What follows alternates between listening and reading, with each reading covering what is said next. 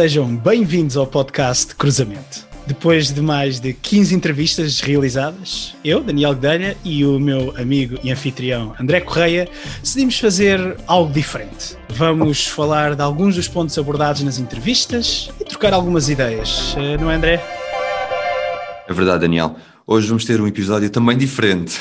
Depois de termos tido o privilégio de falar com diversas personalidades na área da saúde e das tecnologias, vamos rever e discutir alguns dos pontos que para nós são mais relevantes. Claro, baseado também nestas excelentes conversas que temos tido. Sim, mais relevantes. Falámos eh, de facto de vários elementos muitíssimo interessantes, como nós costumamos dizer nas nossas entrevistas, e se calhar um daqueles que podemos pegar para iniciar, talvez relacionado com a inteligência artificial. Olha, não, de facto é um tema que tem vindo à baila muitas vezes, uh, não só na parte da inteligência artificial em si, mas também em todas as suas subáreas. Estamos a falar, por exemplo, de aprendizagem automática ou machine learning, falamos de algoritmos, temos de dados mesmo de alguma forma relacionada também com esta parte da inteligência artificial. Temos de facto abordado esses temas uh, e é, é muito interessante vermos também como eles podem suportar a área da saúde. Eu lembro, por exemplo, na conversa que tivemos com, com o Orlindo Oliveira uh, sobre a inteligência artificial e, e, falámos em toda a parte de brain simulation, da simulação do cérebro, uhum. da simulação.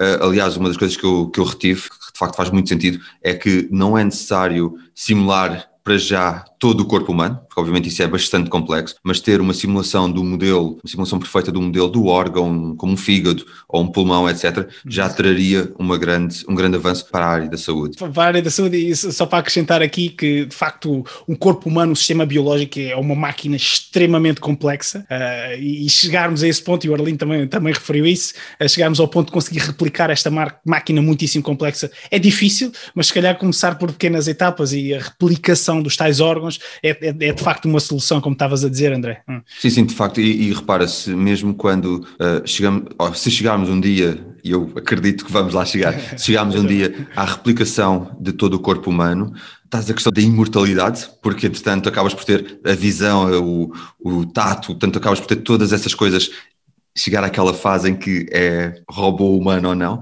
e, e traz também depois as questões éticas, ligadas a essa imortalidade, não é? Uma questão ética. E finalmente traz também a questão uh, legal, que atualmente ainda está muito no início, portanto já há obviamente pessoas a estudarem os casos, mas é um tema ainda que não é conhecido e por isso é muito difícil nesta altura ainda prever o impacto que realmente vai ter na sociedade. Mas eu estou confiante que isto são realmente tópicos que estão agora muito no início e que vão ser de facto abordados. Mas uma coisa eu acho que é que é garantida, as máquinas, os algoritmos, os dados estão-nos realmente a permitir, e a própria tecnologia depois associada, estão a permitir-nos grandes avanços aqui na, na área da saúde. E uma das coisas que às vezes noto é aquela questão também, é uma concorrência aos profissionais de saúde na minha opinião, eu acho que é um complemento. Acho que ajudam no diagnóstico, uhum. ajudam nas análises e depois o profissional de saúde terá sempre a última palavra e terá a tarefa mais importante de todas, que é a comunicação com o doente, com uhum. o paciente, com o utente.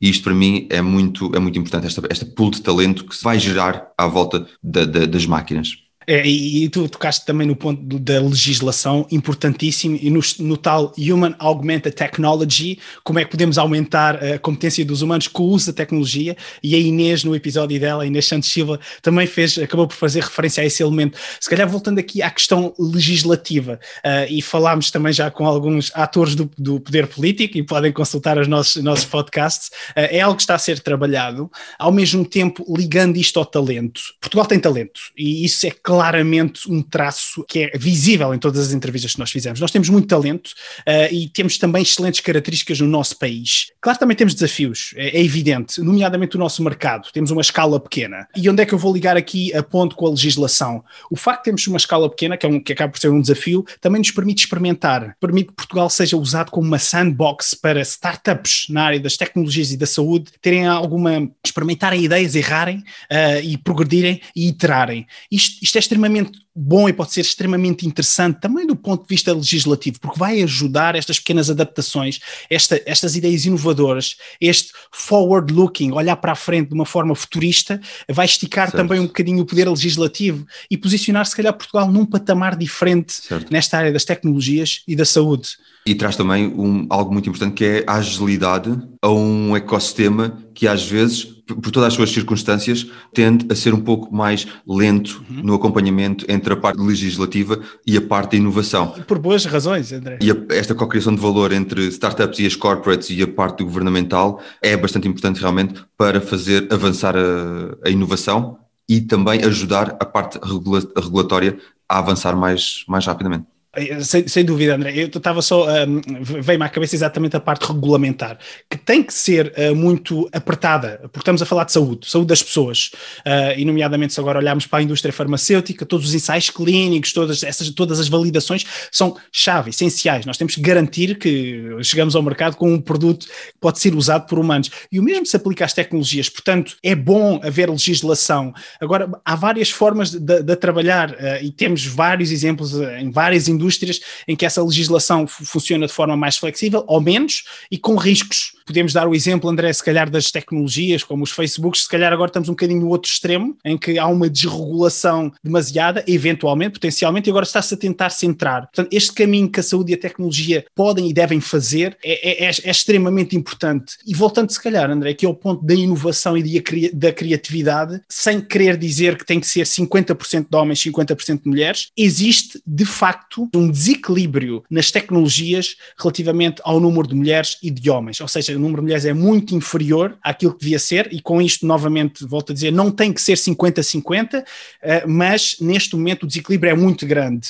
E o facto de termos diversidade, e não precisam ser só homens e mulheres, estou a usar este exemplo por simplicidade, o facto de termos diversidade numa área que é dita como inovadora, em que é preciso criatividade, é extremamente importante. Eh, eu vejo isto nas equipas com que lido dia a dia. O que é que tu achas, André? Depois de ter passado mais de 20 anos a trabalhar em tecnologia, é, é realmente com muito prazer que eu começo a ver cada vez mais colegas no sexo feminino Uh, e, e, também, no geral, e nos últimos anos, ver cada vez mais mulheres em posições de destaque e de liderança uh, nesta, nesta área tecnológica que tipicamente era realmente dominada mais pelo sexo masculino. Um, e, e, é por isso também, e lembro-me aqui também do episódio da Inês, a iniciativa que ela co-criou, Portuguese Human in Tech, tem papel fundamental também para, para atrair este talento feminino para uma, uma indústria que ainda é relativamente dominada pelo, pelo sexo uh, masculino. Portanto, são, são passos muito importantes que se estão a dar a nível nacional.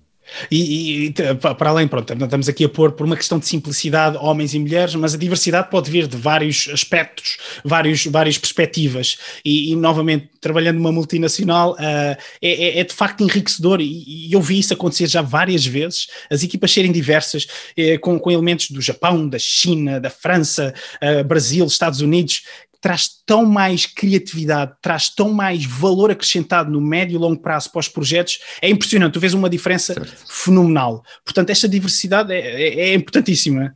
E, e, se calhar pegando aqui na, na, palavra diversidade, um dos elementos que temos uh, falado também nos nossos episódios é esta ligação entre startups, onde por definição tens mais inovação, mais criatividade, e corporate. E isto também é diversidade. É o facto destas duas, eu vou-lhes chamar categorias por simplicidade, conseguirem falar umas com as outras e co-criarem, e temos bolsas disso a acontecer em várias empresas, com vários uhum. programas de aceleração que falámos nos nossos episódios, de alguns deles, e isto, perceberem a linguagem dos outros é extremamente extremamente importante. E num país como Portugal, André, eu acho, acho isto chave, essencial, porque lá está, temos uma escala relativamente pequena, 10 milhões de habitantes, mas temos uma oportunidade única de, de experimentar o nosso país e depois de alavancar esse crescimento para o exterior, para o exterior. Isto é muito importante, as, as empresas terem a perspectiva de crescimento, ainda mais no espaço europeu, juntamente entre as corporate e as startup. Portanto, acho que pode haver aqui uma sinergia fantástica. Sim, sem dúvida nenhuma. E depois trazer, se calhar, também a componente privada e pública a também darem aqui um bocadinho as mãos e a co-criarem esse valor. E está aqui um enorme potencial para fazer em diversas, diversas áreas. Uh, veio-me à cabeça, por exemplo, a conversa que tivemos, de certa forma, com, com o Pedro Pita Barros, uh, onde ele referia, e com razão, que o Sistema Nacional de Saúde está, está exausto, não é? Sobretudo agora com esta, com esta fase de pandemia, uh, e que é importantíssimo realmente esta, esta abordagem e esta complementaridade do Sistema Nacional de Saúde com o sistema privado e providenciarem realmente diferentes serviços em prol último do, do paciente. E, e, depois trazer, uma vez mais, aqui a parte pública governamental e a Missão Cancro da Comissão Europeia. É exemplo disso, onde se cria a, a framework das políticas, das iniciativas, uh, no, do, dos fundos também, que é importante, mas depois trazer os privados, sejam eles microempresas, startups, corporates, o cidadão, associações de doentes, todos estes players a terem a conversa e a verem realmente o que é que faz mais sentido em cada um dos países. E depois também na generalidade, porque uma coisa que nós não nos podemos esquecer é que cada vez mais estamos a caminhar para, para uma situação extraterritorial onde o privado hoje que atua só em Portugal começa também já a atuar no estrangeiro e porque é que eu, português, se estiver na Alemanha ou na França, não posso correr a serviços de saúde privados lá se realmente é lá que está o melhor cuidado. E da mesma forma, o alemão ou o francês uhum. vir a Portugal e, e, recorrer aos nossos serviços de saúde. Portanto, vai começar a haver esta troca de dados, esta troca de informação, esta troca de prestação de serviços, que só com uma boa conjugação entre o privado e o público é que se consegue atingir, de facto, um bom, um bom resultado final. É, absolutamente, absolutamente. E, e, lá está essa, essa visão. E vou, vou, vou, focar aqui novamente o ponto de não temos que estar só fechados uh, no nosso país, ou seja, do ponto de vista empresarial, não é, não é novidade para muitos dos que nos ouvem, obviamente, mas deve haver essa ambição de crescimento, hum. essa ambição de expansão. Uh, e o André acabou de referir alguns dos exemplos, e, e, se calhar agora tocando aqui, e já olhando para o, para o final do nosso episódio, mas tocando no exemplo que eu, que eu achei muitíssimo interessante, que a Micaela nos deu no episódio dela eh, e que lá está esta tal ligação entre o público e o privado. O Sistema Nacional de Saúde Inglês, o NHS, eh, fez uma parceria com a startup Babylon. E isto consistiu basicamente no quê? E eu sou o episódio da Miquela, que está, está lá bem explicado, mas de forma resumida, aquilo acaba por ser um centro de saúde virtual, uh, em que as pessoas pronto, têm que se inscrever. Depois é, é feita uma avaliação dos sintomas da pessoa, passo 1. Um. O passo 2, um, ehm, se necessário, é, é organizada uma teleconsulta e só se, no caso de haver mesmo necessidade, é consultado o um médico o, o, que é impressionante, e a Miquela fala-nos disso no episódio dela, é que apenas em 20% dos casos uh, acaba por haver esta, este, este contacto visual.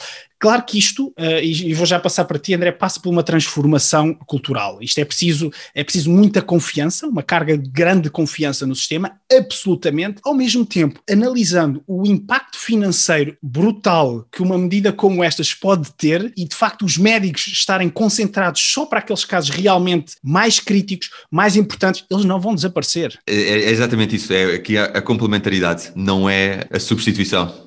Não é substituição, não é? Exatamente, é complementaridade. Eu acho que isso uh, foi transparente em, todas, em todos os diálogos que nós tivemos. E novamente, uh, nós estamos aqui a falar, se calhar, de três elementos, e, e olhando aqui já para o final do, do, nosso, e vou já passar para ti, André, do nosso, da nossa intervenção, o acesso, o facto de teres uma app que te permite ir ao teu centro de saúde 24 horas por dia, acho que isto é, é, é fantástico, e, e, e, com, com informação uh, fidedigna. A eficiência, o utente pode ir, pode ir ao computador, pronto, pois claro que tem que haver quiosques eventualmente espalhados pelo país isso, isso, tem que ser ultrapassado, obviamente, mas o utente não precisa de pegar no carro ou no transporte público, arranjar lugar de estacionamento, estar à espera no hospital para ser atendido, para ter uma consulta de 5, 10 minutos.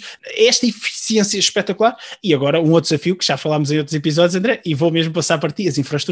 Se realmente caminharmos nesta direção, que eu acho que é uma direção interessante e que pode ter muitos benefícios, será que precisamos dos hospitais como os temos hoje? Olha, e se calhar vou deixar essa pergunta em aberto, porque este não será o último episódio de Bónus e acho que vamos continuar com algumas dessas conversas. Uma coisa que eu pegava também só uh, para terminar é que temos de facto recebido muito bom feedback dos nossos ouvintes, o que nos dá, pelo menos, a transmitir a mensagem de que esta conversa, estes podcasts fazem sentido e há um espaço de debate para estes temas, para o cruzamento entre o digital e a saúde e, e, quando, por exemplo, nós temos no iTunes alguém a dizer que tem usado o podcast para, para a formação uh, nas suas farmácias, uh, isto de facto mostra-nos que a conversa faz, faz sentido. E queria deixar aqui, uh, em nome dos dois, um, grande obrigado a quem nos ouve, um grande obrigado a quem disponibiliza o seu tempo para falar connosco, aos nossos convidados, porque de facto nós seguramente estamos muito agradecidos com tudo aquilo que, que temos estado a aprender. Absolutamente, André. E para terminar, obrigado a todos. faço das palavras palavras do André, as minhas palavras, e por favor continuem a enviar-nos feedback. Isto é um processo de aprendizagem, como veem os nossos, os nossos risos e a nossa motivação. Isto tem, tem de facto sido uma experiência fantástica e estamos a dar um bocadinho o nosso contributo para, para o nosso país e, e a ajudar um bocadinho. E vamos ver os próximos passos. Uh, quem sabe uh, mais, mais episódios virão e mais, mais ideias poderão surgir. Obrigado a todos e até breve. Até breve.